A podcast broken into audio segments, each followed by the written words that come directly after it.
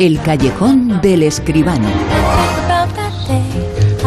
Da igual lo que la gente veía el cine, lo importante es que la historia de la humanidad está ahí, está en el cine, en el séptimo arte, es el arte de los artes que aquí hablamos, ¿eh? como siempre en Callejón, como no, con José Manuel Esquivano. José Manuel, muy buenas, ¿qué tal? Buenas noches, Bruno. ¿Qué tal? ¿Cómo estás? Es que yo creo que ni siquiera los latidos eh, sean fuertes, no sean fuertes, invalida lo que es el mundo del cine. El mundo del cine es siglo y medio prácticamente de historia de la humanidad. Es el reflejo de lo que somos y el reflejo de nuestros sueños. El mundo del cine es un poco la humanidad, la cara vez de la humanidad, eh, pero paralelamente a lo que está pasando. Muy bien dicho, Bruno, verdaderamente. Por eso nos gusta tanto el cine, ¿verdad? Porque está tan conectado con la vida, con la historia, con la realidad, que es... Estar en el cine es vivir dos veces, sinceramente. Y la verdad es que pueden cambiar los hábitos o no. El mundo del cine a lo largo de este tiempo ha cambiado en cuanto a la exhibición, en cuanto a las eh, técnicas. Sí. Eh, Lógicamente ha pasado mucho tiempo, pero el mundo del cine siempre se adapta a las eh, necesidades a cada momento y hace películas en función de ese momento y de esas eh, necesidades. Y parece que es algo así como el subconsciente colectivo. Sí, sí, tienes razón, si es que es así, además muchas veces se ha calificado así, ¿verdad? Lo que vemos eh, en el cine es un poco nuestra conciencia, es, es nuestro pasado y, y también de alguna manera nuestro futuro. El cine, pues es una maravilla. ya. ¿Qué, qué te voy a decir yo del cine, Bruno? Ah, Evidentemente. La persona que más eh, sabe sobre cine de España, quien cada semana no, no. durante todo este, eh, durante toda esta gigantesca, eterna pandemia, casi dos años, y preguntándole durante el año pasado fundamentalmente, semana tras semana, cómo va el mundo del cine, porque el mundo del cine, la taquilla es la gente que sale al cine, es algo así como el estado Claro. de ánimo de la sociedad española. Y yo comentábamos en la semana pasada si la pandemia no iba a significar o no estaba significando un cambio de hábitos. El cine ha sido y es extraordinario. Ha habido películas fantásticas en el 2020, en el 2021, pero la gente no acaba de ir al cine ahora que se puede. Pues es verdad, es verdad. Y fíjate, la semana pasada pronosticábamos que este último fin de semana habría una subida. Y hombre, ha habido una subida, en eso hemos acertado, pero la verdad es que pensábamos que iba a ser una cosa un poquito mm, más brillante. En el último fin de semana la taquilla subió un 1%, Eh, se quedó en algo más de 3,4 millones de euros, no llegó a los 3 millones y medio de euros. Ha habido tres, hubo tres novedades en, el top 10, en las primeras 10 en películas, pero ninguna pasó de los 600.000. Bueno, no se acercaron a los 600.000. El, el, Callejón de las Almas Perdidas de Guillermo del Toro hizo un poco más de medio millón y por ahí fue la cosa. Eh, en total, 509.170 espectadores, que la verdad es que es una cosa regular. Medio millón de espectadores en tres días de fin de semana es poco. Ahora bien, si lo comparamos con el mismo fin de semana del año anterior, pues en aquella ocasión la taquilla fue de medio millón de euros, Claro. de manera que se ha multiplicado por siete. De alguna manera nos tenemos que conformar, ¿no?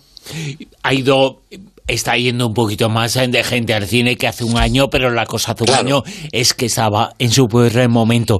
Ahora Sí, parece es que verdad. eh, esta semana con las eh, nuevas eh, películas, con los nuevos estrenos, todo apuntaba a que iba a haber una subida, una subida más o menos importante, pero esperábamos algo más que el 1%. Es verdad, es verdad. Ha sido una cosa. Hombre, pues eh, yo creo que se puede imaginar muy bien eh, nuestros amigos cuando decimos que ha habido. Pues eso, eh, 500.000 espectadores, millones de espectadores en tres días de todos los cines de Sí, España. sí, sí, es, claro. es evidente que eso es poquito, ¿verdad? Desde luego que sí. Y eso que existen en nuestro país, en España. Directores eh, tan importantes eh, como este que va a cobrar la información aquí esta noche en el Callejón.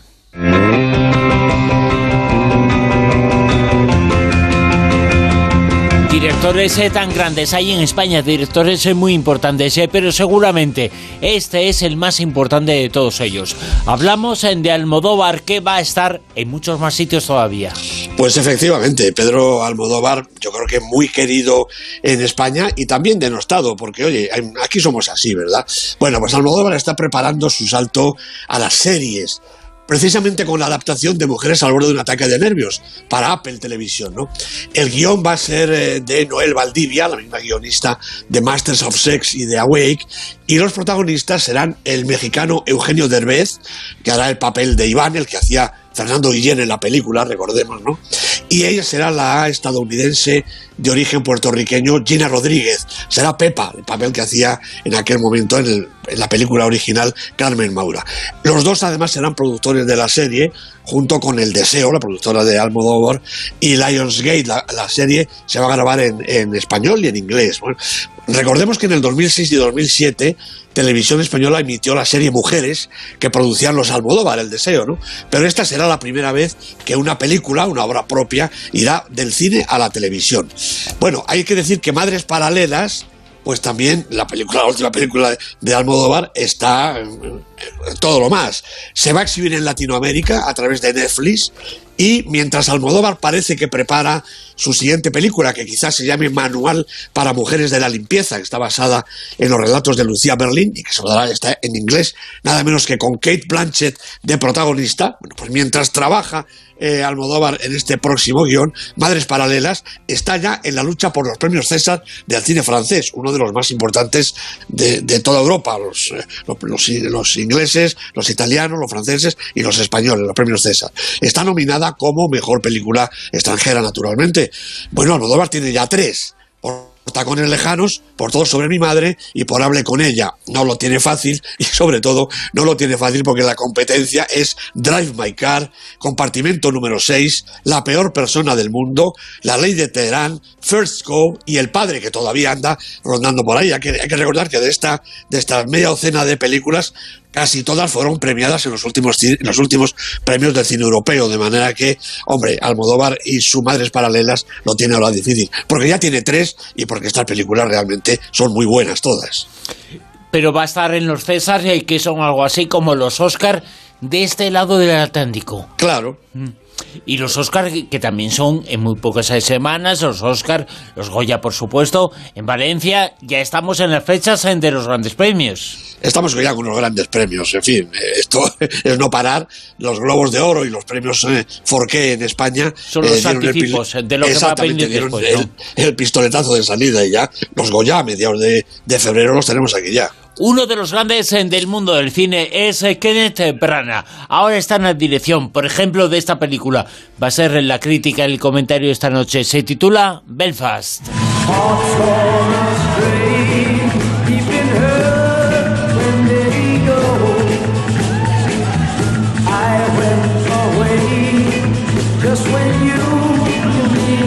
Y que suena así con música. Kenneth Branagh, Belfast.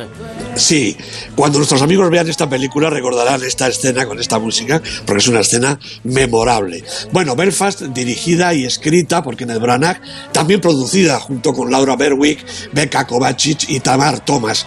Los protagonistas son Jude Hill, Jamie Dornan y Caitriona Navalfe. Bueno, además de una importante carrera como actor que todos conocemos, 74 títulos ya. Bueno, pues Kenneth Branagh es también productor, guionista y también actor de, y productor de teatro y director de teatro y también director de cine. Tiene ya una veintena de obras, bueno, quizás especializada, especializado en Shakespeare, podríamos decir. Ha hecho Enrique V, Mucho ruido y pocas nueces, Hamlet, Romeo y Julieta y algunas otras. Y también otros clásicos que van de Mary Shelley a Agatha Christie, pero también eh, Branagh está interesado en otros eh, temas más variados como demuestran los amigos de Peter, Thor, Jack Ryan, Operación Sombra y este Belfast, que lo lleva de vuelta a su ciudad natal precisamente. Bueno, en 1969 Branagh tendría más o menos la edad de su protagonista, Buddy. Eh, en el verano los chicos juegan en la calle, que es un apacible rincón en el que conviven familias católicas y protestantes sin aparente conflicto. Hasta que de repente, pues todo se quiebra. Estalla la violencia, hay tiros y explosiones, las casas de los católicos son asaltadas, hay fuego, carreras, pánico tremendo. Es el inicio de un conflicto que va a durar décadas entre el odio, la amenaza, la incomprensión, el miedo. Eh, vive con su madre y su hermano mayor. El padre trabaja en Inglaterra y solo puede ir a Belfast un par de veces al mes porque su economía pues no está para esos excesos. Y ahora en este verano Pues tampoco, pero la situación se ha vuelto tan complicada que el hombre está dispuesto a llevárselos a todos con él. Pero claro, en Belfast está su vida, sus relaciones, la escuela de los hijos, los abuelos. La decisión pues es muy difícil. Y mientras tanto, la vida sigue. La cámara de Branagh son los ojos del niño, unos ojos asombrados y ávidos que igual registran los atentados callejeros, la afrenta y el peligro que las escaramuzas escolares, los juegos, el primer amor y la vida familiar, que incluye la merienda con los abuelos, los ratos ante la tele, la iglesia y, por supuesto, las sesiones de cine, bueno, con las mejores películas, Chiti Chiti Bang Bang, hace un millón de años y, desde luego, solo ante el peligro. Bueno, Belfast, como la Roma de Cuarón o la reciente Fue la mano de Dios, beben de la autobiografía. Eh, no son documentales, sino que desarrollan una narrativa cargada de nostalgia, de humor o, en este caso, no tanto de política como de historia. Kenneth Branagh se ha apoyado aquí en un reparto sensacional. Jamie Dornan, el de las sombras de Grey, y la bellísima Caitriona Balfe son los padres, y Judy Dench y Ciaran Hinch los abuelos de Buddy, interpretado, creado más bien, por Jude Hill, un chaval que es todo un prodigio. Bueno, Branagh y sus intérpretes, la mayoría son irlandeses, como él mismo, retratan un tiempo, un escenario, unos personajes con extraordinario sentido de la verdad. La magnífica fotografía en blanco y negro de Aristan Baloucos remite a las mejores instantáneas de los artistas de las grandes agencias, Magnum, por ejemplo, ¿no? Y el relato transcurre con exactitud milimétrica, con el ritmo preciso, con el punto de vista adecuado en cada momento. No hay en la película ni una explicación de más, ni una imagen redundante, ni un plano inútil. Todo encaja a la perfección en poco más de hora y media. Y mira, tampoco hay que extenderse mucho para criticar una obra maestra como esta. Después de tantos años, creo que ya soy capaz de reconocer el verdadero cine cuando lo tengo delante, como pasa aquí el verdadero cine, el que presenta esta película, Belfast, eh, durante todo este tiempo ha habido dificultades eh, con la taquilla, le hemos contado aquí razones evidentes, eh, pero no ha habido dificultades a la hora de crear y presentar grandes obras que van a estar en la historia del cine. Qué paradójico. Años difíciles para el cine como espectáculo, como taquilla, pero para el cine como raderte, no, no ha sido así, ¿eh? Naturalmente que no, se sigue haciendo buenísimo cine y de hecho es el que se está estrenando ahora. Y como decíamos la semana pasada, esperemos que ahora que ya las producciones tiran eh, para adelante otra vez, de ahora en pocos meses y el año que viene podamos ver muchas películas y verlas además en las grandes salas de cine, que es como hay que verlo. Y que las recibamos aquí en la lista en el Super 10. Vamos a ir con él esta semana en el puesto número 10. Bueno, pues en el puesto 10 de un Super 10 que refleja esa misma calma chicha que tiene la taquilla, tenemos una de las dos únicas medio novedades. Es El Buen Patrón, la película de Fernando León de Aranoa, y digo medio novedades porque ya ha estado en la lista, ha vuelto a salir y ahora vuelve a entrar. Cuatro semanas en el Super 10 contando esta. En el puesto 9... Espíritu Sagrado de Chema García Ibarra, nueve semanas en el Super 10 y repite la posición, como digo, como casi todas. Subimos, puesto 8. Canta 2, Canta 2, la película de Garth Jennings, la película de animación, una especie de segunda parte de aquella otra primera, una película muy divertida y estupendamente hecha. Cinco semanas en el Super 10. 7. Bueno, pues el único estreno así un poquito potente, como comentábamos antes, es la película de la semana, El Callejón de las Almas Perdidas, de Guillermo del Toro, con Bradley Cooper, Kate Blanchett, Rooney Mara, un reparto realmente sensacional. Primera semana en el Super 10, claro. La verdad es que cada vez que estrena película Guillermo del Toro es un gran acontecimiento. Sin embargo, da la sensación, uno tiene la sensación de que esta película no ha sido tan rompedora en taquilla pues como las pues anteriores, ¿no? Tienes, tienes toda la razón, Bruno. No ha sido tan rompedora, la taquilla lo ha acusado y además me temo que el boca oreja pues también va a contribuir en ello. No es una mala película, ¿eh? pero tampoco es la mejor película de Guillermo del Toro, hay que reconocerlo. Puesto 6. Maisabel, la película de Iciar Boyaín, 18 semanas ya en el Super 10 con Blanca Portillo y Luis Tosar. 5. Pues una película preciosa. ¿Qué vemos cuando miramos al cielo? Se lo pregunta Alexander Koverice, este director georgiano, tres semanas en la lista. 4.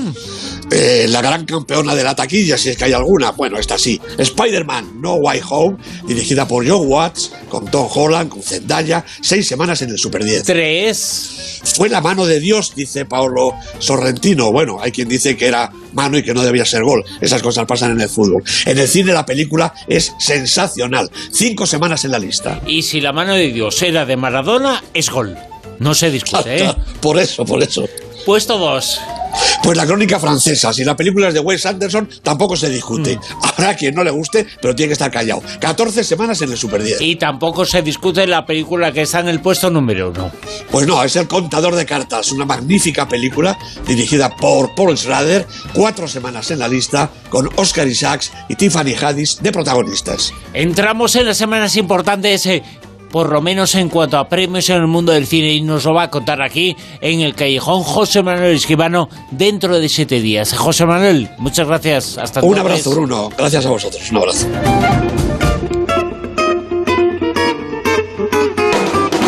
En Onda Cero, La Rosa de los Vientos.